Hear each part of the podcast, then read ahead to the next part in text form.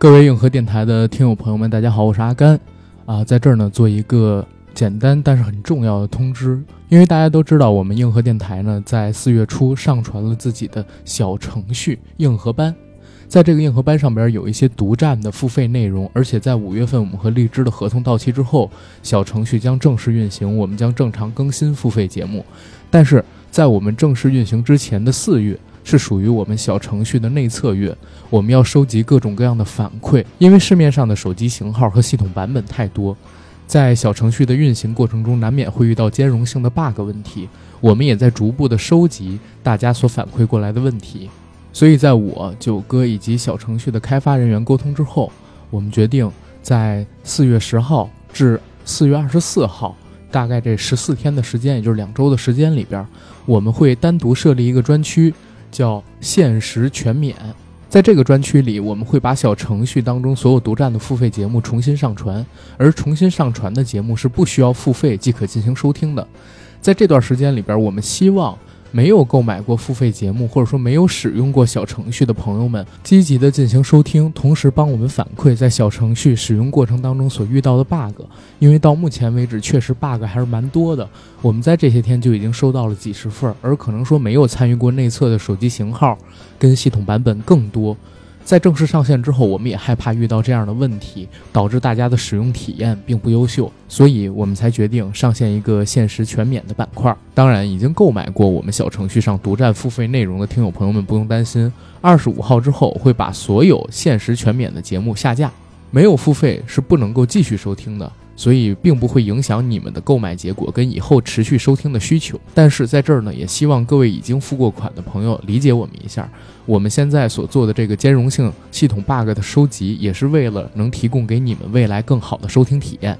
在这儿呢，感谢一下大家。在这个通知的最后呢，还是呼吁一下，目前还没有使用过，但是即将使用，或者说听到我们这个消息之后会使用我们小程序的听友朋友们，如果你们遇到了任何，系统兼容性，或者说使用当中的 bug，请截图或者说录屏或者说文字，通过微信公众号的私信反馈给我们，我们会在未来五月份之前进行更新，解决掉这些问题，提供给大家更好的使用体验。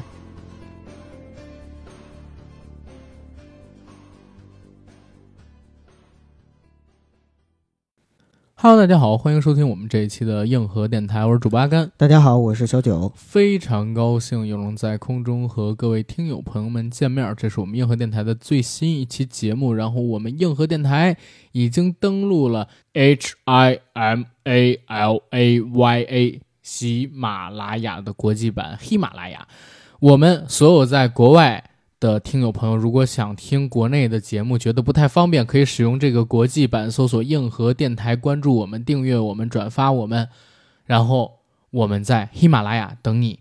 好，广告做完，进我们今天正式的节目。废话不多说，灵异特辑下半集，阿甘先给大家讲故事，因为上一期好像结尾的故事是九哥收的，是吧？是的，我们这一期第一个故事呢，是来自听友黑惹嘎，黑惹嘎分享了一个自己初三的时候遇到的故事。黑热嘎那时候呢，刚上初三，同桌是班里的班长。这班长家里边啊很特殊，祖辈上传下了很多的风水玄学知识，所以黑热嘎就经常趁着体育课跟这个班长跑出去，到附近的小土山那边有个乱葬岗，之后他就跟班长用罗盘测一测这每个坟墓的阴宅风水，正好跟这班长也学点东西。当时呢。他稍微学了一些罗盘方位、魁山丁、亥山寺一类的，不过如今也都忘得差不多了，只记上几个称呼。所以黑惹嘎当时呢是懂一点风水知识的。这个事情呢是前因，和乱葬岗没什么关系。后来发生的这个灵异事件，他讲灵异事件是啥呢？说大概连续一年。他因为都在这个体育课乱葬岗附近，跟同学同桌看风水，有时候拿象棋席地而坐下几盘，没发生什么事儿。直到有一次，他这个班长同桌跟他说，连续三天晚上都被鬼压床了，浑身不能动弹不说，还看见这鬼影飘在他身上，头发垂下来，刘海披肩看不到脸。他想，恐怕。就是自己跟黑热嘎常去坟墓看风水，沾了点晦气。那黑人嘎当时呢，不但是跟着班长一起学道、学罗盘，还偷偷的自己学佛，学的真多。初中生就教给了这班长黑人嘎自己用五色线做结界的办法。这班长学着做了之后，就再也没遇到过鬼压床。而当时黑人嘎从没有经历过班长说这鬼压床的经历。初三下半年，黑人嘎跟着父母搬家到了新楼房里，他自己一人住二楼，邻居呢是一个普通平房，住着一老奶奶。本来这老奶奶有一女儿，但她女儿因为一些原因啊，喝农药自杀了。这儿呢，我们先暂且不表细致的原因。附近的邻居知道这事儿之后啊，就都拿黑豆埋进自己家大门口的砖缝里，弄成一条直线，就为了来辟邪。起初黑人嘎不是住楼上吗？从窗户就能看到邻居家的平房房顶。一段时间里边，黑人嘎没发现什么异象。可是又过了一段时间，他开始半夜里会听到楼梯中有弹珠弹来弹去、跳着的声音，咯噔咯噔的。每次一看自己的夜光闹钟，都是半夜一点十五左右。之前中央电视台有一节目叫《走进科学》。也有类似的这种声音出现，专家在三四十分钟的节目之后，都会总结说，这可能是因为楼房里的钢筋结构膨胀而发出的声音。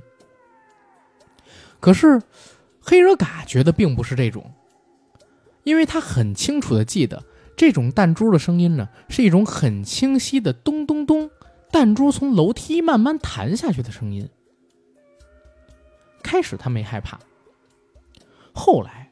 过了几天呢，他发现半夜开始有脚步声在自己门口走动，时远时近。早时候还以为是他母亲上楼来，半夜来给他盖被子什么的。可是，一开灯，脚步声就消失了。开门出去看看，这楼梯上也没人啊。但把灯一关上，又会响起脚步声。当时黑人嘎的卧室门口啊，放了一个沙发跟一个茶几，还有几本书法字帖放在这个茶几上。因为每天半夜一点十五左右，那个脚步声呢就会响起来，在门口盘旋一会儿之后，就会听到好像有什么东西坐到了沙发上，沙发发出那种哧陷下去的声音，然后呢，就好像有人在翻那个字帖，听到纸片翻页的声音。黑人嘎楼上所有门窗绝对都关闭的很好，不会有风吹来的情况。那是谁在外面？是谁在翻书呢？所以他好几次起床、开灯、出去检查声音的来源，但是空无一物。回到床上关灯躺下，翻书声呢又会响起。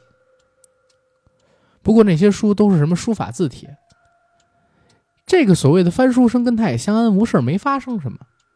他当时学嘛，难道真的有鬼吗？难道这鬼还是个文化鬼吗？居然晚上会看书。不过那个时候年纪小嘛，也没见过这样的事，不知道到底是什么东西，他也就没跟家里边人提起过这事儿，只是跟自己那个玩罗盘的同桌说了说。这同桌班长啊，就带着黑热嘎去了自己亲姑姑那儿。他姑姑呢，类似于当地的一个神婆大仙。看了黑热嘎之后，就说：“说你这房间里边啊，有不干净的东西，而且挺凶的，要给他做做超度。”开始的时候，黑热嘎没信，又因为这个所谓的声音没对他造成什么影响，也就想着应该不了了之了，就这么着吧。可是没过几天。黑说嘎每晚呢，就梦见自己家邻居那平房的房顶上有个白衣的女人在转圈走动，而且很有规律的，是沿着那平房房顶的边缘转圈走动。他就想起了自己听说的那故事，邻居家自杀的小姐姐，所以经常会从梦中惊醒，而且惊醒的时候很怪，一看表，全都是半夜一点十五到一点二十左右。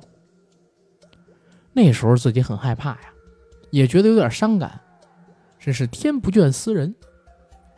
有一天晚上，黑人嘎写完作业，刚上楼进卧室，躺下一会儿啊，就觉得困倦到不行，脑子来不及想事儿，就睡着了。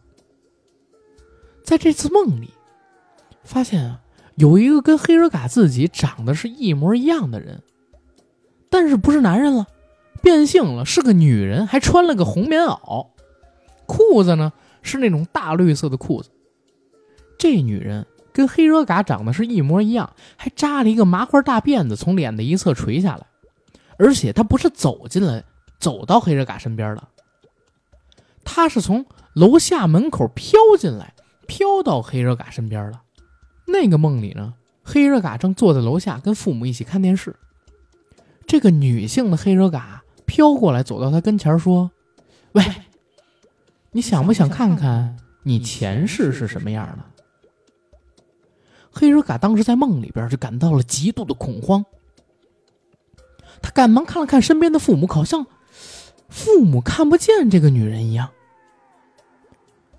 所以就突然有点疑惑：哎，我不是在二楼卧室睡觉吗？怎么突然间跑到一楼了？还有就是，怎么我爸我妈看不见眼前这个跟我长得一样的奇怪女人呢？黑人卡有了这疑问，就想求助父母。但他们两个人却在沙发上看电视，好像黑人嘎也不存在似的。那女人不但脸长得跟黑人嘎很像，脸色还特别惨白恐怖。又问他：“你到底想不想看看你前世？”黑人嘎听到这问，就想本能的大吼一声，但是嗓子又不听自己的使唤，反而脑袋却木讷的点了点头。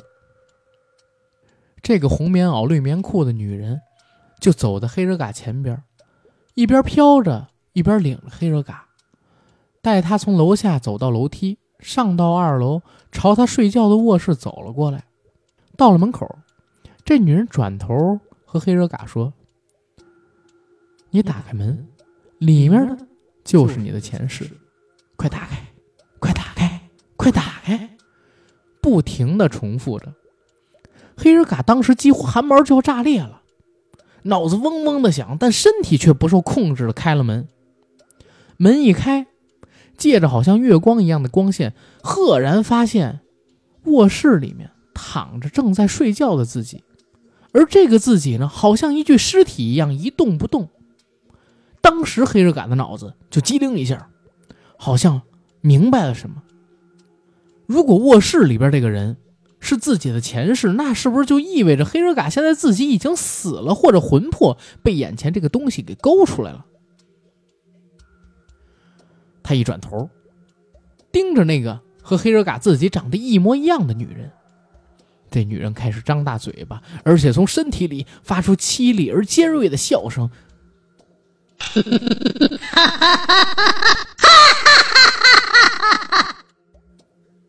这种笑声带来的恐惧，深入了黑惹嘎的每根汗毛跟骨髓。如今大概过了二十年，他在写故事的时候告诉我说，每次想起这个笑声，依然都会感觉毛骨悚然。所谓听鬼笑不如听鬼哭，听到鬼哭多半是有冤情，让人帮忙或者吓唬人而已。可这种狰狞笑的鬼，遇到了多半就不是走运了。伴随他尖锐的笑。黑人嘎浑身触电一样的疼痛，意识也开始变得慢慢模糊。他赶忙集中一些精神，开始按自己学佛的理论，观想准提菩萨的咒语在胸口旋转。自己呢也发出了咒音跟火光。哎，看来在梦里还挺神。过了一会儿，突然觉得自己被弹进了卧室躺着的身体里面，像窒息了一会儿似的，喘了几口气。可没过多会儿，身体的知觉呢也开始慢慢恢复了。黑热嘎赶忙看了看闹钟，又是半夜一点二十。这时候心脏还在砰砰砰砰乱跳，屋子里显得是异常寒冷。他坐起来，披上衣服，打算修几遍大白伞盖佛母的回遮，清静下心神再休息。可修了一半突然，一个惨叫的“哎呦”的声音，伴随一个东西从黑人嘎那楼顶掉下来了，掉到他窗户上安装的一个防雨罩上，扑腾扑腾的在雨罩子上面挣扎，像极了鸟类扑打翅膀的声音。黑人嘎当时想，应该是鸽子吧，应该是有什么鬼神一类的附体在鸽子上，对我形成了鬼压床。想了想，又觉得刚才那东西掉下来，凄厉的叫声又像是猫的声音，他就一时怒从心起，从他自己床边的写字台抽屉里边抄出了一把玩具枪，就是咱们能玩那种打塑料 BB 弹的气枪。对，很多的这个同学们应该也都不陌生。黑热卡这把枪呢，是加强版的 BB 弹，塑料圆形子弹中间是一个小孔，中间还有一些火药，打到墙上是会有一点爆炸的。这种子弹跟原来的 BB 弹还不一样，卖的贵点两块钱一包。他扯开窗户，雨罩子像个大帽子一样扣下来，而有个东西正在雨罩子上面扑腾。黑人嘎站在床上，胳膊拄着窗台，朝雨罩上打了一枪，噗！那东西就从上面窜了下去，还是没看清是什么，只是个黑影。黑人卡觉得像是黄大仙或者猫一类的身体，反着是从他眼前掉到楼下去了，然后又迅速的到楼下的排水窟窿里钻去不见了。那之后，本来每天晚上一点十五分会出现的弹珠声、门口的脚步声，还有翻书声都没有了，安稳了很长一段时间。等再连续遇到鬼压床，却又是几年以后的事了。这就是第一个故事。嗯，这个故事让我听完之后，感觉有点像是温子仁的《招魂》《中邪》这一类的里边，说他这个描述特别特别像是，就是西方驱魔的时候那些中邪的人。嗯啊，主要我对这种故事啊，我的印象好像都停留在这个叫什么《走进科学》里啊，因为《走进科学》里全是这种故事。是啊，就比如说一个午夜的寺庙，为何半夜总会听见滴水声？然后为什么总在自己家这个呃卧室睡觉的时候，听见隔壁的卫生间里边传来这个水管轰隆轰隆的声音？为什么总是发现就是在自己家这个墙缝里会有那种滴滴滴滴的声音、弹珠的声音？后来才发现，哦，第一呢是这个所谓的庙建在山上，山的拐角会形成风哨，嗯风刮进来会有那种类似哨子一样的声音从这出来。为什么卫生间里？会有这种扑通扑通的声音，后来才知道，原来在这楼建设早期，有家人买了这个鲶鱼，鲶鱼死买了一堆，死了几条，但有一条是活的，他都给扔在那马桶里边冲下去了。嗯，结果这群鲶鱼呢，剩的那一条是带着崽儿的，生下鱼卵之后，就在粪坑里边，在那下水管里边孵化开了，对，形成了十几条大鲶鱼，就靠吃大便活着。在未来这段时间里边，因为它老在游嘛，所以就导致水管子里边老有声音。第三一个故事是他们家墙缝里边有老鼠，但是我不知道这到底是解决还是他们就是没办法找出了所谓的科学依据。但是我相信那个鲶鱼那应该可能是真的啊。只要就是说后来这个现象消失了，就算是解决。没消失，那就是没解决啊，就都没有消失。嗯。所以，就这些东西走进科学为什么很神奇？为什么很有意思？现在还有很多人想，就是因为他当时做的这些东西都很好玩。你包括当时咱们不还做了一个黄延庆事件、黄延秋事件？对，黄延秋啊，黄延秋就是背着，然后到各个不同的山区什么的。这后来经过心理催眠，然后去测试，发现他说的也是真的。但是走进科学就硬跟他说成了所谓的这个叫什么着，呃，梦游，然后坐车等等等等的东西，不相信。嗯。嗯，所以是走进科学，而不是走进科学。对，呃，反而是黑手嘎这个故事，我觉得哎，有点惊悚效果，真有点惊悚效果。我听到他说，在念这个佛经的时候，听见凄厉的一声“哎呀”，有东西掉到他那伞罩上边的时候，嗯、很有意思。你在想那个伞罩是什么东西的时候，九哥，你第一个想到的是什么？猫，猫。嗯，我想到的是蝙蝠。中华菊头蝠 也有可能哎，嗯，对，中华菊头蝠就是因为他受了伤，然后走下水管受到了感染，沾染了病毒。然后这是黑热嘎的第一个故事，接着再讲黑热嘎第二个故事啊，他投稿了几个。黑热嘎有个姐姐，比他大几岁，姐姐当年上高中的时候呢，是去镇里边上学，要从家骑自行车将近一小时才能骑到学校，所以她平时啊都会跟邻村的一个女同学在学校住宿，等周五放学再骑自行车回来。这也是为了平时可以多让自己上点晚自习。眼看快毕业了，有一天周一上早自习的时候，同学们开始互相传说：“哎，这周五啊，咱要拍毕业照了。”但是突然出现了一件事儿，把姐姐给惊着了。啥事儿呢？跟姐姐一同往学校走的那个邻村的女同学，上完早自习，嗓子就开始变得很奇怪，沙哑的像个男人的声音。她跟黑热嘎的姐姐说：“不行，我得请假回家一趟。”他姐就问他。咱俩不是刚到学校吗？怎么了？什么事要回家？是不是嗓子不舒服、感冒了？那女同学说：“不是，我要不回家，我就看不见我爸妈了。”他姐当时只是觉得莫名其妙。然后那个女同学就请了假。临走时还嘱咐姐姐跟同学们：“哎哎，星期五拍毕业照，大家别忘了我哦！我现在回趟家，要是我死了，大家别忘了我哦。”同学们觉得也是莫名其妙，还都劝他说：“你瞧瞧你的嗓子，怎么变成男人的声音了？赶紧回家拿点药，说什么不吉利的话呢？”那同学就跟大家告白，从镇上骑自行车回家，背着一书包。可是没想到，就在行进的路上，被公路疾驰而来的一辆拖车旁边那种弯钩刮到了书包，从自行车上拖下来，拖行了很远，被卷进了车轮胎里，当场死了。而且死状是极其的惨烈。消息传到学校，姐姐和同学们一时间都想起他那些异常的举动跟莫名其妙的话，都被吓得不轻。学校里边呢，很久也都没人敢谈论这件事情，因为都觉得邪门嘛。当时黑热嘎心里边就想，人死之前必定有一些异常的征兆。等过后，周围人想起来才会觉得细思极恐，然后恍然大悟。他自己上小学的时候，学校要经过一条大河，因为在白洋淀嘛，他家附近大大小小的河滩子，小孩们的水性也都极好。大家看过《小兵张嘎》都知道。当然，很多关于水鬼的故事跟传说也都不胜枚举。但是这儿讲的并不是水鬼的事儿，他还是跟我们分享了一个有关于死前预兆的故事。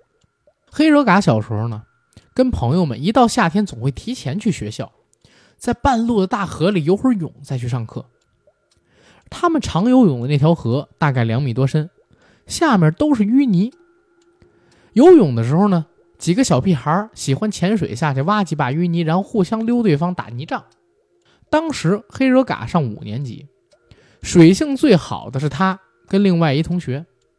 这俩人的关系也不错，他俩常去对方奶奶家或者说父母家玩。但为什么老爱去奶奶家呢？是因为他奶奶家有那种红白游戏机，父母家里不让玩，但是奶奶家可以玩。现在黑人哥还记得，他在同学奶奶家放了一个长方形、大概一米多、半米宽的木板儿。很多同学也都见过这个东西，一直以来都没人在意。突然间，某段时间里。经常跟他们玩的一个同学，老是爱躺在那木板上，爱不释手的摩挲。每天都跟黑尔嘎同学那个奶奶说：“要是他死了，记得用这个木板给我做个棺材啊！”我们当时都觉得小孩乌鸦嘴。那同学的奶奶每次听见也都呸呸的骂他。某天中午，几个同学还是约好了提前去河里游泳，再去上课。因为那天黑热嘎他妈做饭晚了，黑热嘎没吃上饭，就让同学们先去。可是没想到，等他到了那条河去游泳的时候，发现的是人山人海，学校的老师、同学们全都在围观，好像在打捞什么东西。上前一打听，才知道，原来是他那几个小哥们儿在游泳的时候玩游戏。啥游戏呢？就是一个人潜水底下，大家叠罗汉骑到他脖子上，他潜水背着大家走一段。结果，那个躺在木板上跟奶奶说做棺材的同学被踩进了淤泥里，双脚踩进淤泥可就挣扎不出来了，就跟进沙丘一样啊！很多人打捞都一无所获。最后，他爸爸跳进水里寻找时，那个同学的尸体才从水底漂浮起来。老师看到了，开始驱散这些小孩，说：“小孩不能看见那个小孩的尸体啊。”后来，那块木板果然用来给他打做了一个小棺材。可是那棺材太小了，因为木板本身不大，没法用，所以只是跟他一起下葬而已。埋他的时候，还是买了一口大棺材。这是第二个故事。嗯，这故事很像是我们在上半集里边分享的，就是你分享那个咱们听友李新宇，他讲到第二个故事里边，就是外婆也是在临走之前有预兆这样的一个故事。啊，有人发现预兆，但外婆不信嘛？对，然后我估计这个故事里边这个哥们儿啊，这个小同学，他说的意思是说，呃，你打造这小棺材，然后装我骨灰，但是他他们可能是土葬，结果呢，小棺材就没用上，你知道吗？本来应该是一个棺材盒，或者说是一个骨灰盒，打造出一个骨灰盒才对。现在不都是火葬吗？呃，但这个肯定是下葬了，嗯，要不怎么说这个棺材呢？然后又又怎么怎么着？而且现在其实在中国的农村地区还是有很多的土葬的习俗，哇哦，这这个倒是颠覆我的认知了。是吧？嗯嗯、那个除我我在我现在可能说，除了特别边远大山区，那可能我说的就是大山区，因为我嗯前一个参加的葬礼就是土葬。我靠，嗯啊、啊因为少数少数民族地区，它可能是这个还是、还是被政府允许也是，天葬都还有。对，还是被嗯政府允许的啊。哎呦天哪！嗯，然后接着说回来啊，好啊，黑手嘎还投了第三个故事。这第三个故事是什么呢？中国有个职业可谓是第一诡异，这职业呢可能说农村比较常见。黑手嘎是白洋淀的嘛，然后也是河北人，在河北当地很多。但是他听自己山西的朋友说，山西也有不少，自古就有之，而且像很多传说里也都有提到类似的典故。你比如说像唐代的魏征，宋朝的包拯，以前不说什么魏征梦里斩龙，包拯下地狱探阴山救柳金蝉之类的故事吗？嗯这一类人呢，在东北叫过阴，我们白洋淀这边呢叫做活犄角，也就是人在梦中或者突然昏迷的时候，神识进入地府充当鬼族判官一类的。因为人死的时候，亲人都围绕在死者旁边哭泣，人多阳气重，有些鬼差不能靠近，只好借用有特殊姻缘体质的人，他们的魂魄出体，帮他们勾走死者的魂魄。这一类有特殊姻缘体质的人，有的充当鬼族，高一点的呢可以充当鬼判，就像是冥界的临时工。黑尔嘎的父亲有一个好朋友，黑尔嘎管他叫大伯，这大伯就是村里边的活犄角。有时候这大伯干活或者吃饭，或者跟黑尔嘎他爸他们打牌的时候，会突然昏倒，然后醒过来就说村里边谁谁谁刚死了。他去勾的魂魄，然后一打听，肯定那家刚死人每次都准，没一次失手的。所以大家也都知道，这个大伯昏倒的时候呢，不能碰他身体，不然就从冥界回不来了。世间万物的组成维度不同，反射的宇宙也不一样。在苍蝇、蚂蚁的眼中，他们的世界跟我们决然不同。而在冥界中，有可能鬼魂看到一杯水。在人间却可能是一口刚吐的痰。有些鬼魂看到一个大房子走进去，在冥界是大房子，在人间可能就是男女本身或者动物正形成的受精卵。鬼一进入就投胎了。这怎么那么像五维空间的描述啊？我们世界里边所谓的时间，可能在五维空间里边只是一座山，对对？吧？就是在这个灵异事件里引入了平行的概念。对，类似的这么一个概念，然后加以描述嘛。那个大伯呢说，冥界有很多人间看不到的稀罕玩意儿，好像还有很多青花瓷的碗儿。他曾经偷了冥界好像一个叫做茶杯的东西，藏在袖子里。等醒过来，胳膊上却长了一个大肿瘤。去医院看也不奏效，只好等很长的时间，又过阴去下面当鬼卒的时候。从袖子里把那茶杯又偷偷放回去了。这时候醒过的肿瘤也好了。所以我常想，人间的很多疾病、肿瘤、癌症，在不同维度肯定也有着不同的表现。如果能掌握不同的维度的规律，想必癌症就能克。这个我再劝一遍啊，就是黑热嘎，作为一个给我们投稿的人，不要说任何的医学梗，尤其是这种跟玄学挂钩的医学梗，不要说，知道吗？言辞拒绝你啊！啊，这是他投的故事啊，大家要骂骂他啊。嗯，这位大伯临死前通知儿女准备好后事，自己什么时辰会去世，然后准时去世了，可谓神奇，有点像当年吴清源说自己百岁能活，结果真活百岁一样。嗯先分享这三个经历吧。黑人嘎最后写了一句话，说坦白一件事儿，啥呢？说他上初中的时候啊，曾经喜欢过郭敬明的《幻城》，他对自己这种无耻的行为感到极大的懊悔，久久不能释怀。因为看我们这个节目，一直在客观中肯的评价一些人，所以才喜欢我们这节目。希望我们不忘初心。九哥，我们的初心是什么呀？不客观，不中肯，有立场，有态度。不是啊，我们的那个客那个初心不是，我想在跑车里，想要一辆法拉利，想要钱人民币，一切的一切都得靠我自己，是吗？是，我当然知道，我压根儿就没忘初心，初心不就是这个吗？我完全没骗大家啊。然后下边一个故事，九哥你来。下面跟我们分享故事的听友呢，是咱们的一个老朋友了。他前两年每年清明节的时候呢，就是这个灵异专辑投稿都会跟我们分享。啊、是我们的一个听友叫董天佑，他这次跟我们分享的故事呢叫《迷失鼓浪屿》。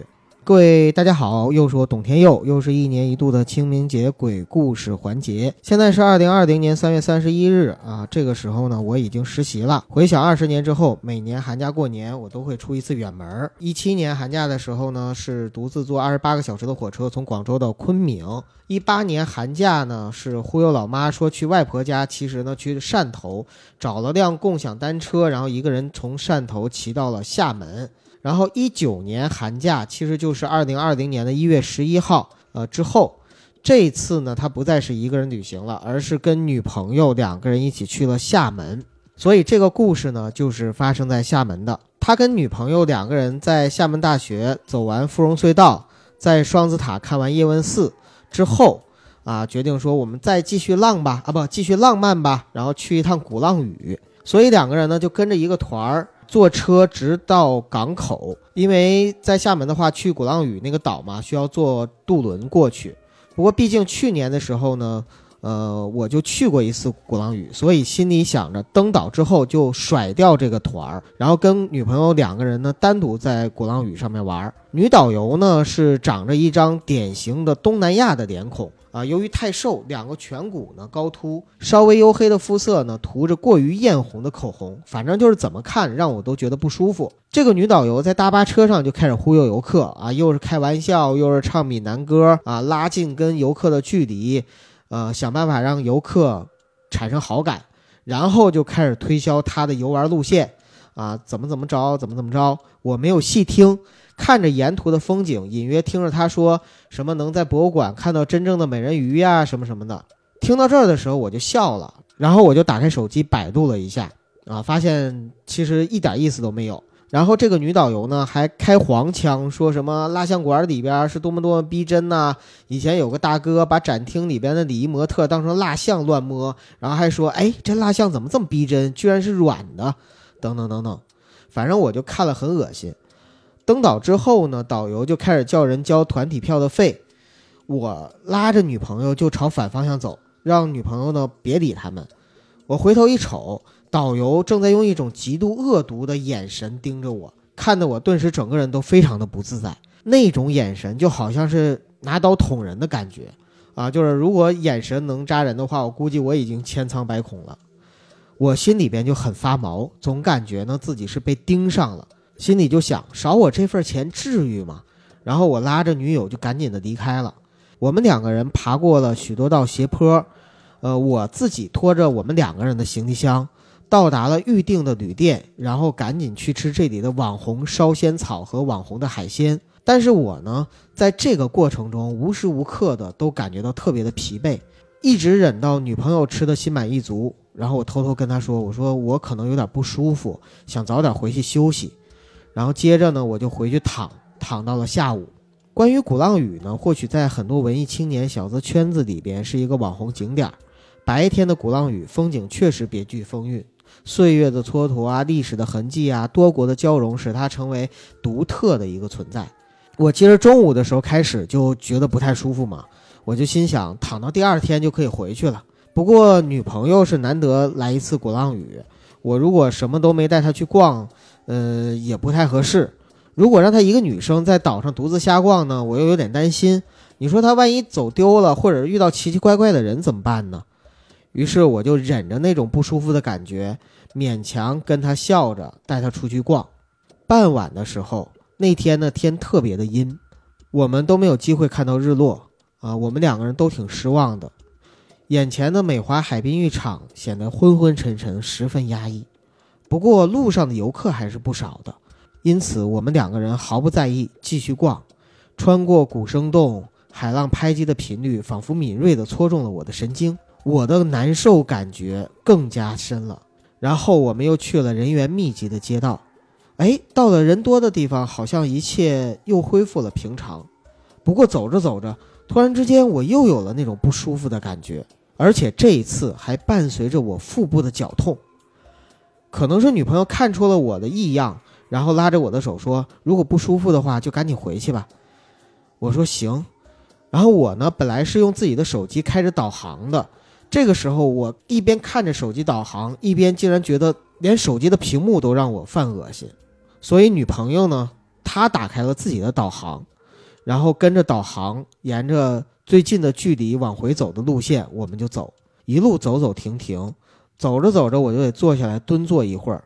穿过比山洞之后，这个人就开始变得越来越稀少。我们跟着导航误入了一片居民区，在这里呢，光线不是很足，几米才有一盏亮着枯黄的老旧的白炽灯。白天的文艺气息转瞬即逝，化为了压抑和彷徨。走着走着，就走到了狭小倾斜的小巷和死胡同，而我们不得不回头。一路上，我们会看到不远处有被废弃的别墅，在别墅的前面有一棵倒塌的大榕树。怎么说呢？这种构图呢，有一种独特的悲凉和恐怖的美感，但是在当时这种环境下，真的有点瘆人。从上往下看，还能看到有几个小孩在玩耍。前面几个笑嘻嘻的跑着说：“别杀我呀，别杀我呀！”还有一个就在后面追，一边追一边用闽南话骂着他们。诡异的是，前面那几个小孩居然直接穿过倒塌的榕树，进入到里面的废弃别墅。最后一个却怎么也进不去。我们看着这样的景象越走越远，别墅也慢慢的远离我们的视线。但是这种奇怪的现象并没有因此止步。我们这个时候只想赶紧回旅店，但是导航又让我觉得怎么走都不对。后来我们被导航骗到了基山路，基山路的两旁其实就是陈世京墓园。直觉告诉我应该赶紧离开，但是很难走。不知道是不是因为我们误打误撞闯到了墓园，犯了岛上的某些禁忌。渐渐的，我感觉从墓园释放出了稀薄的雾气，逐渐的弥漫到了我们的周围，在灯光下显得整个墓园又阴森又肃穆。这个时候是晚上，才七点到八点，我的意识逐渐的模糊不清，察觉出墓园已有动静。手机远光照过去，看见一只瘦得让人脊背发凉的黑狗正在埋头刨坟，它突然看向我。在他的嘴里叼着一个腐烂不堪的人头，他猛地把这个人头吐了出来，然后恶狠狠地瞪着我。没错，这个眼神特别的熟悉，就是之前那个女导游。而我身上胸腔的位置竟然响起了闽南歌。黑狗倒着，渐渐地往身后的草丛隐去，而那两张脸慢慢的互换。恶毒的人脸长在了黑狗的头上，而嘴里叼着的人头又变成了狗头，消失在我的视野里。我胸膛的歌声也停了下来。我在这种情况下，整个人都魔怔了，呆呆的发愣。而我突然想到，女朋友应该比我更害怕，一种保护欲占据着满是负面状态的躯壳。我拉着女朋友就跑，似乎是往回跑到了比山公园。我如释重负般坐下，开始大口大口地吐出污秽之物，吐了。女朋友担心地帮我擦着汗水、泪水、口水。我吐完之后，整个人一下子舒服多了。后来用地图导航找到另外一条路，回到了住处。第二天就跟女朋友一起离开了鼓浪屿。离岛的渡轮上，看着鼓浪屿，又开始自己吓自己一般，把岛上招手的路人错看成那个召唤我回去的女导游。现在呢，回想起来岛上我曾经发生的种种，心里五味陈杂。在我离开鼓浪屿之后，我又查阅了关于鼓浪屿的灵异传说，还有其他人的恐怖经历。在那里呢，似乎是有着一个强大的磁场，而那个眼神恶毒的女导游，控制着岛上的一切来干扰我。让我意识消沉，用导航诱导我走进她的陷阱。我不知道该作何解释。不过我本身就是一个脑洞很开的人。我自己的解释是，鼓浪屿有一个第二重世界，也就是说，当我穿过笔仙洞之后，我们就进入了另外一重世界。这里的建筑虽然跟原来是没有什么区别的，但这里的人和事儿都是过去发生的。比如说，我们眼前的别墅前的榕树是倒下的，那别墅呢也是破败的。但是在那些小孩的眼里呢，这棵树是没有倒下的状态。等等等等，那这一切就解释通了。女友手机里的导航路线是过去时间的，所以把我们导向了居民区的死胡同。实际上，在这过去的时间里，这条路是通的。这也就说明了我们当时穿梭进了两个不同的世界。这就是董天佑听友跟我们分享的他的一个新的灵异故事。首先我要说啊，就是天佑同学，你的体质很容易招 招这些不干净东西啊。看来他是姓董吧？对，经常会出现这样的事情，然后几乎一年一个。第二个呢，是你出现的这个事情，在我看来啊，完全跟你就是报了团儿，但是到了鼓浪屿之后，然后你又脱团儿这样的一个行为有关系。要不你就别跟团儿，跟团儿你就别脱团儿。我觉得有很大的一个区别是在哪儿？上次他投稿的时候还没有女朋友呢。对，因为好像每年他都投稿。是的，是的，对。然后这一次我看到他投的这个故事跟以前比较大的不同，一个是多了女朋友，再有一个是以前好像没提他出去玩，不知道是不是因为有了女朋友自己敢出去玩了。啊，对，哎，他以前提过他自己曾经就是自己骑自行车。别接这茬儿。他就是以前没朋友不出去玩，对对对对 对，女朋友改变了他。那万一人家女朋友听咱这期节目说，哎，你以前背着我去哪儿玩了，这怎么办？对吧？嗯，这故事我没觉得有太多灵异的色彩啊。呃，我倒是能理解，因为实际上他写的不太好，说实话。啊，但是那个他这个环境场景的渲染，我能够体会到，就是说他当时在这个环境里，就是这故事本身挺精彩，但是可能说表达的时候，他文字没有修饰好。对对对对，所以就是给人的感觉听出来不是特别恐怖啊。明白了，我我说这个故事可能说稍微淡一点的恐怖色彩嘛。嗯，然后接下来再讲一个好玩的故事吧，好吧？好，行，那这是刚才九哥说的董天佑的故事，哎，叫天佑。我接下来再讲几个钱大旺听友投来的故事。第一个故事，小时候呢，钱大旺在他姥姥家，农村，姥姥家后边不远就是农田的小树林啥的。有一次，他和姐姐跟姥姥姥爷去捡蘑菇还是什么的忘了，哎呦，捡姑娘的小蘑菇真好玩。他和自己的姐姐两个人就跑到小树林里，小树林里边呢有几个坟，就是农村那种，一个老祖宗死了。他后代的很多人都埋在附近的一个范围里边，按顺序一个一个排好。当时这几个坟头里呢，有一个是新坟。钱大旺他姐比他大三岁，稍微有点懂事了，就说别在这儿玩，赶紧离这儿远点也不能踩那坟。可是不说还好，钱大旺脾气暴啊，一说这脾气就上来了，说我才不怕呢，就过去踩。到新坟上踩了好几脚，边踩边对他姐说：“姐，你看这不没事吗？滴啊滴滴啊滴滴啊滴滴啊，就开始摇起花手。随后呢，两个人就回家了。本来觉得是没什么事儿，可是到了晚上就开始做噩梦，梦里还是在姥姥家外面，但是看看家里边的墙变成了古老一点那种深墙大院，后面有一只鬼在追着钱大旺，而且不知道那鬼是谁。”他只能不停地往前跑，不停跑，不停跑，最后摔倒了。鬼要追上来抓着他，结果钱大旺给吓醒了。还好当时年纪小，做了个噩梦，醒了没当回事儿，又继续睡了。嗯，这故事没没有什么惊悚色彩，但我为什么要念呢？是因为我原来跟大家分享过，我小时候总会做那种自己被鬼追着的梦，嗯，你知道吗？而且我看不到那鬼长什么样，就跟他这个梦很像明白。啊，就是被一个我知道他是鬼或者说是妖怪，然后我看不见他长什么样子，然后好像我躲在哪儿他都能看到我一样，好像我躲在任何一个阴暗的角落里边，躲在一个狭窄的地方，他都能默默地注视着我，然后我往哪儿跑，他都能很快追上我一样，那种恐惧感特别强烈。理解。然后第二个钱大旺的故事是他初中的时候呢，他们学校啊在火葬场旁边，所以比较邪。然后他这儿插了一句说，不知道他们学校的教导主任长得都比较凶，是不是跟这有关系？可能教导主任是对你比较凶，从你刚才坟头蹦迪的那个显灵劲儿，或者叫调皮劲儿，我觉得他对你，或者说老师们对你应该都会比较凶，对吧？而且钱大旺他们学校啊比较偏僻，外面的马路上基本平常只有运货的大车经过。虽然有时候同学间呢会传一些灵异故事，但他平时也就是当个故事听。直到有一次学校放假前，他们宿舍睡得比较晚，虽然因为他们是半封闭式学校啊，一个月才放一次假，所以传统的每次放假前，大家都会兴奋的睡不着觉。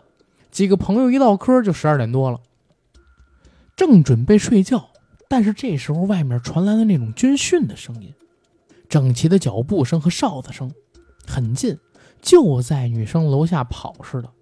他们心里就纳闷儿：这大半夜的怎么还训练呢？学校最近来兵哥哥了吗？也在这个时候，学校外面普通人家的狗开始叫起来了。这狗一叫，跑步声倒停了。几个女生就打算继续睡觉，可结果不一会儿，外面呢有小孩在哭，先是一个小孩的哭声，然后是两个小孩的哭声，听起来就像坐在他们宿舍门口一样。外面的狗叫声加小孩声叠在一起，很吵。因为很困了，又吵得睡不着，钱大旺呢还骂了一声娘，转过头跟自己室友说：“这是哪个宿管阿姨把孩子带来了？大半夜的让小孩在外面哭也不哄哄。”就这样抱怨着，蒙上眼睛，接着努力睡觉。可没想到这声音又持续了大概有半小时。半小时后，所有声音才停下来，我们才睡着。第二天高高兴兴的回家了。现在回想起来，有几件事情觉得很害怕。第一，官兵大半夜的在学校操场训练，女生宿舍楼底下训练，很奇怪呀。第二，都半夜十二点多，两个小孩在外面哭，大人怎么可能不管？最起码也应该带回屋子里，别在外边冻到吧。即便不带到屋子里边，也应该哄哄。我们宿舍在二楼，有人哄的话，应该也能听到声音。不可能是只有小孩在外面哭，大人半夜不管，硬生生让他哭半小时吧？太诡异了。后来呢，我想起这事儿跟朋友一提，朋友告诉我，可能是马路上前段时间有辆大货车压死过小孩子。嗯，这是他第二个故事。这里边有点像是过阴兵的故事，就那个有部队军训，然后在宿舍楼下操场上，这种像过阴兵的感觉。然后小孩子哭呢，这种就属于是，其实不一定是小孩哭，有可能是比如说某某种动物或者猫叫春，嗯，可能让他听成小孩哭也是有可能的。我觉得可能是个大人哭。你们宿舍隔壁的宿舍可能有男生进去了，那就不是哭了。所以他听错了吗？你想什么呢，九哥？啊，你想什么呢？我想听第三个故事。你说我说的有没有道理嘛？你隔壁有男生进去了，然后他以为你们都睡了，所以半夜有一个女生开始哭起来了，嗯，对吧？哎，不对，开始是一个女生哭，后来是两个女生哭，嗯，不能细琢磨。好吧。哦，放假了，对吧？对嗯。第三个故事，这个故事钱大旺说，因为比较混乱，而且让他怀疑自己当初的记忆是不是也混乱起来了。这个故事发生的时候呢，钱大旺七八岁左右，也在农村住，住他大姨家。因为年纪小，就跟自己大姨、大姨夫睡在一张床上，但是是一人一个被窝。半梦半醒之间，感觉到有一双手和他的手成三明治放着。简单来讲，就是我的手被夹在两只手中间儿。我开始以为是大姨的手，由于这样被人夹在一起，所以我不敢动，怕一动就弄醒了大姨。但是一直保持一个姿势很累。你们想啊，睡觉的时候你要把腿卷缩着嘛，然后手掌尖朝下，然后还被人夹着动不了，很累人的。钱大旺就坚持不住了，把手慢慢抽回了，想换个姿势。可是等他休息好一点了，想恢复原样，再把手放回去的时候，哎，一摸，原来夹着他自己手的两只手不见了。他就抬头看了大姨一眼，发现这大姨睡得挺香，就放心了。之后，他就又抬头看了一眼窗子外面的月亮，月亮很圆。然后他又看他大姨，因为月光的照射，他发现他大姨的脸上长了一半那种就是小时候电视剧里毁了容的人脸上贴的那种东西，脸烂掉了的感觉。钱大旺有点害怕，不敢说话，只是静静的看着。然后突然发现他大姨夫醒了，伸手把他大姨脸上的东西揭下来放到一边他大姨的脸呢也就恢复原样了。钱大王有点害怕，站起身来，跑到大姨夫那边去睡。可后来觉得有点冷，就鼓起勇气跑回自己被窝睡了。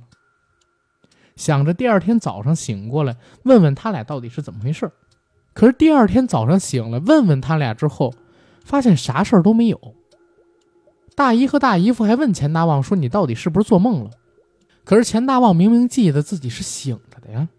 小朋友，你是否有很多问号？小朋友，你是否有很多问号？过了几天的时候，他再想这个事儿，想到一个细思极恐的点。这个点不是大姨脸那个事儿，或者说自己是不是在做梦，而是那个手的事儿。那个手怎么回事呢？刚才我们形容的时候，我说钱大旺他的手摆在自己胸前，手尖朝下并在一起，两只手都是手尖朝下并在一起，指尖朝下。但是把他手夹住的那双手，是和他位置相反的。用手掌根贴住了钱大旺的手指尖，他自己的手指尖呢，正好贴在钱大旺的两个手的手肘这儿，指尖朝向钱大旺的脸，而且和钱大旺的手一边大小，非常吻合。他最开始的时候还说是以为大姨的手，可是现在回过头一想，如果是大姨手的话，他睡在旁边，按照人体结构。应该不会跟他反方向，而且手要比他七八岁的时候大呀，所以现在想来，应该是钱大旺脚底下有个跟他成对称方式的人躺着，才能做到守成相反方向。就比如说，大家有看过《请回答一九八八》里边，德善跟崔泽他们俩第一次接吻，两个人叫倒立吻嘛，对吧？头跟头是相反的，只有在这种情况下才可以形成相反。九哥有过这种吗？没有。我很小的时候，当时去我二姑家，嗯，然后他们家当时呢是开一个小超市，然后晚上睡觉是在他们家客厅睡，有我、我姐，然后还有好几个孩子。那会儿他们家也有自己的孩子，只不过那会儿他孩子还比较小，得跟他们一起睡。我们在客厅里有一个沙发床，那个沙发床可以拼，拼完了之后是很大的一个平面的床，能睡三四个人，好几个小孩一起睡。对，那会儿他家的电视还是方的，然后我们看一个电影叫《成龙的全经》，就是有一本书，书里边什么蛇拳、豹拳乱七八。明白明白啊，那样的一个很老的功夫片儿。那天晚上我们睡着了之后，然后就是先看那电影，那电影里边全经有类似鬼怪类似的东西嘛，因为那几个全经本身就是鬼魂。嗯，我就半梦半醒那样看到一个绿脸的人，但是为什么我我一直没跟你们讲过？是因为我在看的那个电影全经里边那鬼怪长得就类似于那样，只不过他不穿衣服，浑身涂油彩。嗯，我看的那个是脸是绿的，但身上是穿着黑衣服的，长头发。明白啊，我现在也分不清是真是假，但是对我真没什么影响。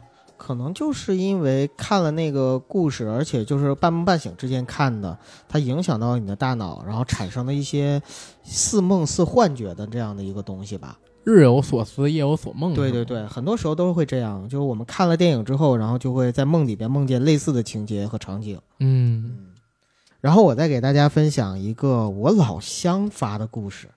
啊，这个听友呢是我们黑龙江齐齐哈尔人，而且他九八年的时候十六岁，那就相当于是比我大一岁，八二年的。他叫 Mr. James 啊，詹姆斯先生。他说我是黑龙江齐齐哈尔人，一九九八年十六岁，那年夏天爆发了全国的大洪水，长江、嫩江、松花江江江泽民。我们家呢就在嫩江边。我记得，你注意尺度，念的时候，我就照着念而已。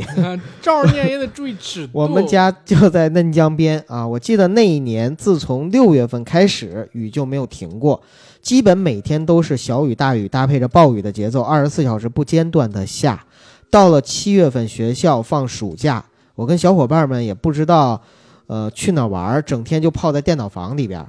啊，这里解释了一下，九十年代末呢，没有网吧，电脑房就是可以连局域网玩游戏的所在，基本就是红警、毁灭公爵、二战特种兵之类的游戏，所以很有年代感。整天玩的呢是昏天暗地。七月中旬，突然有一天雨停了，几个小伙伴呢就想出去搞点户外活动。在齐齐哈尔有一项老百姓喜闻乐见的户外活动，你知道是啥吗？阿甘？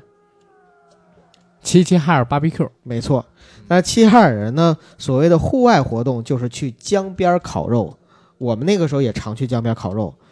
呃，我们一共呢是四个人，中午买好了肉，带上烤锅，骑上自行车直奔江边儿。就我们烤肉的时候，我还会怎么样呢？就是有的时候下河摸点那个嘎啦，我们叫嘎啦，就是那种嗯小贝壳。也都叫嘎了啊，然后把它就直接现场抠开了，然后洗干净了之后就现场就烤。呃，我们是点好炭，支上锅就开始烤，边吃肉边喝啤酒。啊，别问十六岁为啥就能喝酒，在东北喝酒的平均年龄基本上从小学五年级开始。我们差不多确实这样。大约一个小时之后啊，基本上酒足饭饱，然后那个时候天公又开始不作美了，开始稀稀拉拉钓鱼点儿。我们四个小伙伴就赶紧把火灭了，收了锅，打扫战场，收工回家。但是还没收拾完，雨就开始大了，我们四个人全淋透了，顶着雨往回蹬。为了降低暴雨的打击，所以我们就近去了一个最近的小伙伴的家里，就叫他小叉吧。小叉呢是当时几个人里边呢身材最矮小、最瘦弱的一个，身高不到一米七，体重不到九十斤。一进屋，我们就把衣服脱下来晾了起来。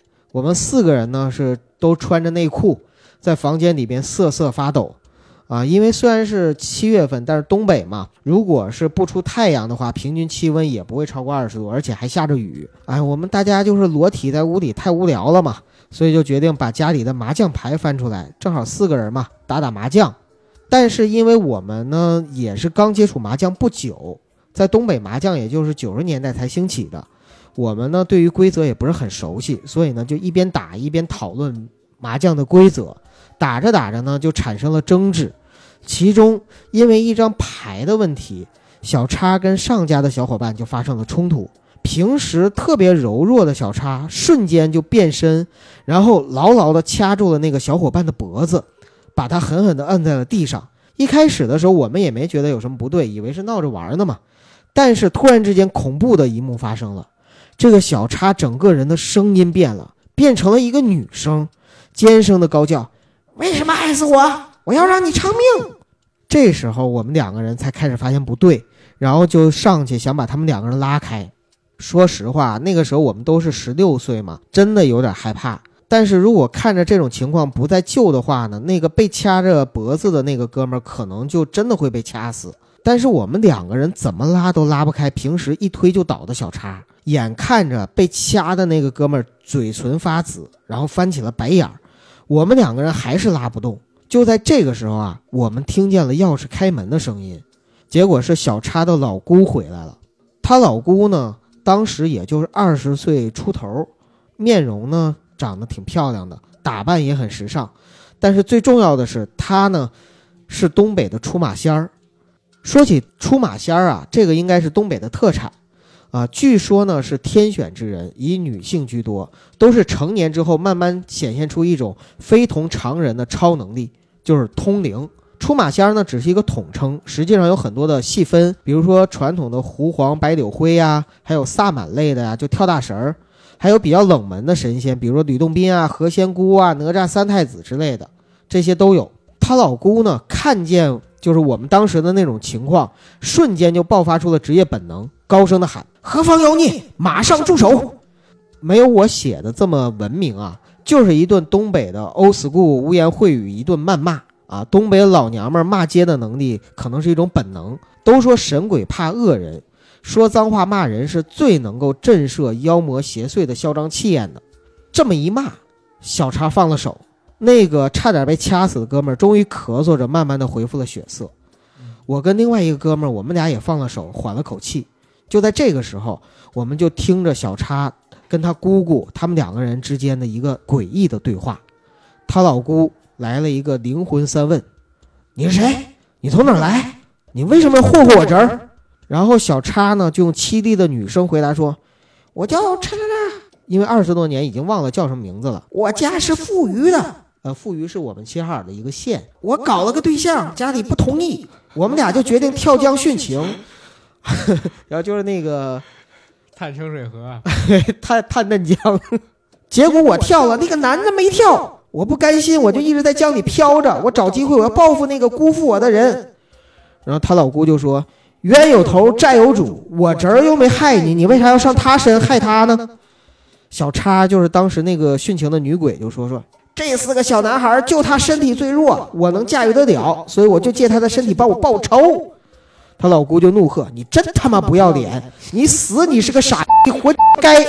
你就不知道好自为之，还要出来害人！打马要注意打马，啥玩意？我今天就灭了你，让你永世不得超生，以免你为祸人间。”说完，老姑就从门后边摘了一把桃木剑下来，然后喝了口白酒，也不知道从哪拿的白酒啊，喷到剑上，然后从包包里拿出一张黄纸，就掐符念咒。别问我为啥这么像《一眉道人》里的情节，我只想说中华文化博大精深，满满的仪式感。当时我们几个小伙伴都被震慑到了，已经呆若木鸡。这个时候呢，女鬼就秒怂了，就小叉就跪到地上说：“师傅饶命，原谅我不懂事儿，我再也不害人了，我真的知错了。”然后这样老姑就放下了剑，说：“行了，赶紧滚犊子吧，我给你做个法事超度，你也好自为之，投胎好好做人。”说完之后。小茶整个人就瘫倒在地上，不省人事了。老姑呢，让我们几个小伙伴把他抬到床上。后来小叉高烧了三天三夜，回头再问他，他自己已经完全不记得当时发生的事情。嗯啊，只有我们另外三个哥们儿在今后的人生中有非常大的心理阴影。这件事儿呢，让我明白了三个道理：首先，不要在下雨天去江边烤肉。然后呢，不要低估身体弱的朋友的体能。最后是明白了，家里有一个特殊技能的亲戚实在是太重要了。哎，你知道北京的 old school 是什么吗？什么注意打码啊！啊？你丫 不是，哎，你怎么知道的？但是不全。你说那个，对，就是类似星期天的晚上，夜茫茫，捡破烂的小孩排成洋行，警察一指挥，冲进垃圾堆，破鞋破袜子满天飞。你你妈眼儿，你丫开茶馆，开几个？开八个。你爸是个哑巴子。就是这，这是北京传统的 old school 说 old。school，我们都是在这种环境下熏陶成长起来的。好像全国各地其实都有自己的 old school。对，你像什么小龙坎是我的屋，解放碑最屌的市中心，然后从小走到大的路，全全乖堂客是什么东西啊？堂客就是老婆啊，媳妇儿全，全都是乖堂客来的这里，然后什么叔叔伯伯在夜总会莺歌燕舞，车停到门口记到要把拍照遮住。从小到大看到最多都是什么乱七八糟，这世界啷个精彩？你喊我读书，然后什么我的初中班主任就是个胎神，是吧？嗯，对。嗯，我们小时候是蜻蜓蜻蜓快飞，你妈死在柴火堆；蜻蜓蜻蜓快落，你妈死在柴火垛。哦，就总之就是你妈好死了干净啊，跟我们北京的那个一比。对我们那我们那是特别小的小孩的时候，就是大概是小学的时候会。我们也是啊，你以为上初中啊？上初中谁还唱这儿歌呀？我靠！哎呦我操！这我跟你说，这些都是我们小学的时候，嗯就是一伙一群小伙伴儿，嗯然后在这个路上，可能说正在踢沙包呢，嗯然后正在那个什么呃玩皮筋儿什么的呢，嗯也玩皮筋儿偶尔。然后主要是踢沙包，沙包的时候，如果有人打出界了，会、嗯因为会在那个就是学校那个白色的那个白漆块儿，嗯，里边玩那个掷沙包嘛。这掷完了，有人扔出去之后，我们就喊扔几个，扔八个，你爸是个哑巴子。然后，但是但是当老师肯定不敢，你妈眼儿你开茶馆这种嗯肯定不敢，你知道吗？好玩。哎，这也算是一种文化。对，哎，不是聊恐怖故事吗？真的怎么这么欢乐？但是这是你老家的那个故事是吧？对，这挺好。我我觉得这个故事还挺好玩的。嗯，好，然后我来讲最后一个短故事，好吧？这是我们听友悦来真人的投稿，他在微博上面给我投了三次稿，然后我才收录进来，因为他开始给我发的语音，后来给我发了一特短的文字，直到第三遍才给我发了一个超过一两百字的文字吧。我看实在太热情了，每满三百也收了。清明节前夕，听说硬核电台要收集惊悚题材小说，小刘呢也琢磨着要贡献一篇。这天下班后，他匆匆地从单位赶回家，一到家里就趴在写字台上开始勾起小说的内容。夜里，他还几次来到妻子和女儿的房间，看着他们睡得很香，自己又回到书房里继续构思着。早上五点整，太阳从东方升起了。小刘偷出兜里的手机，手机上弹出一条本地消息，说昨天下午一名男子过马路时戴着耳机玩手机听节目，没注意红绿灯，被疾驰的大卡车冲撞。这时，听见卧室里妻子的电话响了起来。妻子和女儿一边穿衣服一边泣不成声。小刘赶紧赶过去看看发生啥事儿，可是妻子和女儿好像看不见他一样，依然低着头穿着衣服。他大声地呐喊着妻子和女儿的名字，可嗓子都快喊破了，妻子和女儿却听不到。小刘赶紧想掏出手机给妻子打个文字看，可是眼前画面模糊了一下，他再一眨眼，发现自己的手机屏幕居然是碎开的，上面满是泥土。就结束了，嗯，就这么短，啊，这个灵感来自应该是张震的鬼故事就各种鬼故事啊，。对，各种鬼故事里都有类似的情节。但是我觉得吧，前边大概五六十字儿、七八十字儿，就基本上没有用，就是为硬凑字数，知道吗？嗯，啊，不要这样，不要这样，我们要搜一些好玩的故事。真的，你这来回艾特我三次，我才入选的，真的是。不过有一点啊，就是这些故事读的，还有就是没跟大家分享的，里边有一些灵感，我觉得可以放在我的灵异手札里给到大家，就是进行二次创作和再加工，还是可以的，有用。最后一个故事呢，不是我们听友投稿的故事了，是阿甘自己找的。上一期九哥找了一个故事跟大家分享，这期就轮到我了。我这个故事呢是转自从前的零一八，二零零三年五月十七号，天津市河北区一家叫做迅捷的快递公司报案，说是有个住在真理道的女人给他们打电话，叫他们送包裹送到住在和平区马场道的一户人家。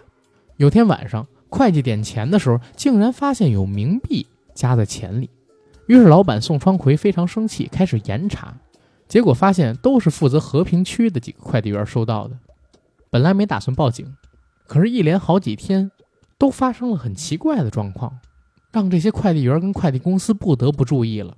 发生了什么事儿呢？就是快递员把包裹从真理道送到马场道之后，收的钱本来都是真钱，可是拿回钱来，到交账的时候会发现全是冥币，而且每次付钱的女人都把头部包裹得很严实，而收付货的那个男人也只是把门开了一道缝隙，没人见过这俩人真面目。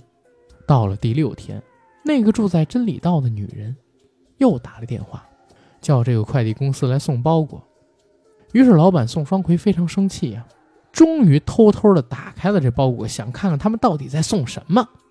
包裹外壳写的是工艺品，可是打开了之后，才发现里边是一玻璃罐子。这玻璃罐子里边呢，还有一层有机玻璃。这有机玻璃里封存了一个手指，所以他们才赶紧报案。有关部门呢，立刻分成两路搜查真理道和马场路。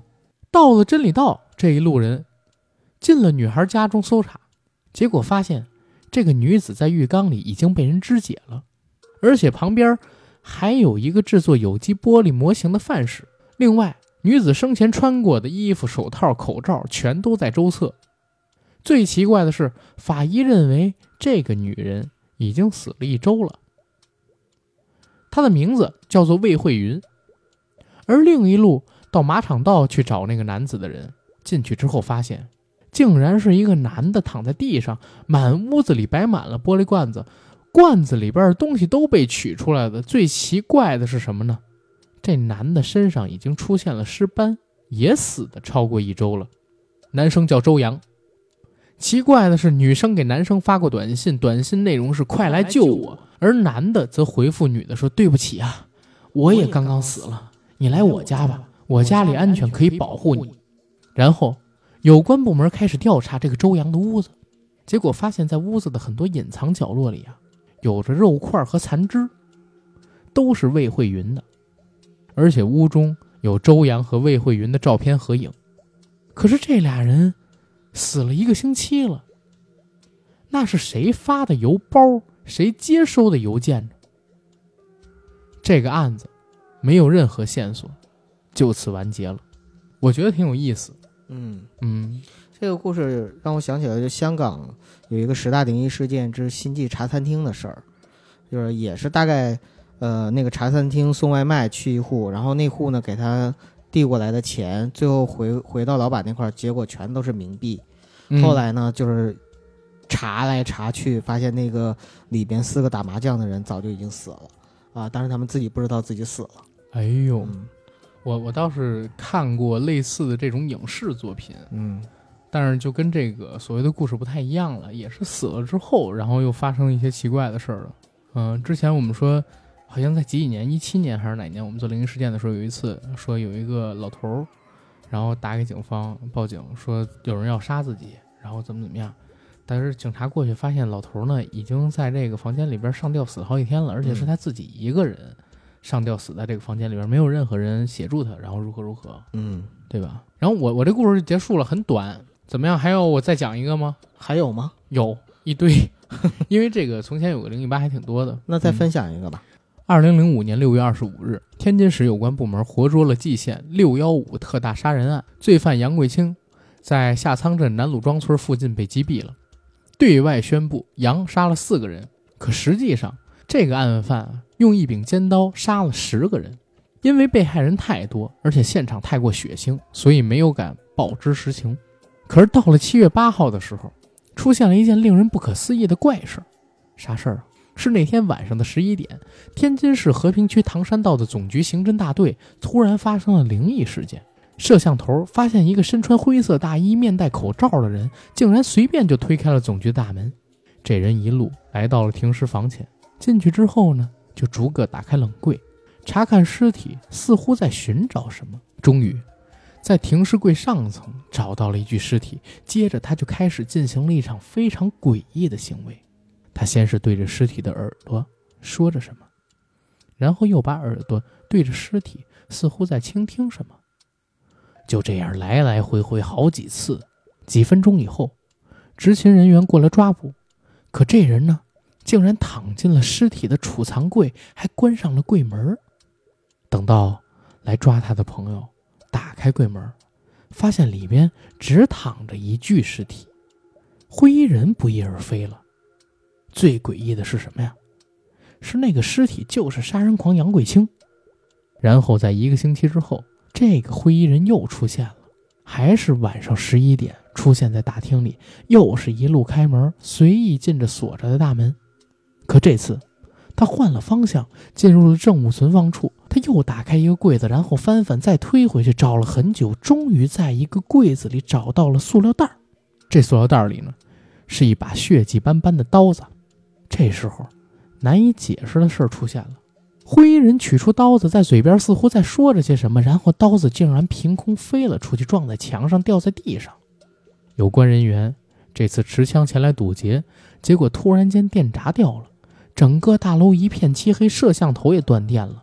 他们用手电寻找着灰衣人，可是政务处呢却空无一人，地上只有一个塑料袋。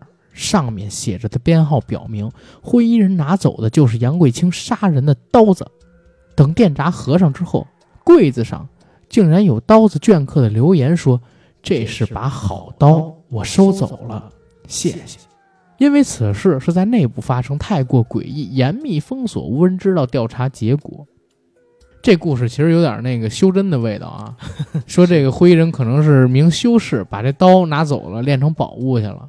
民间奇人嘛，对，民间奇人很有意思，很有意思。哎，你信这世界上有修真的人存在吗？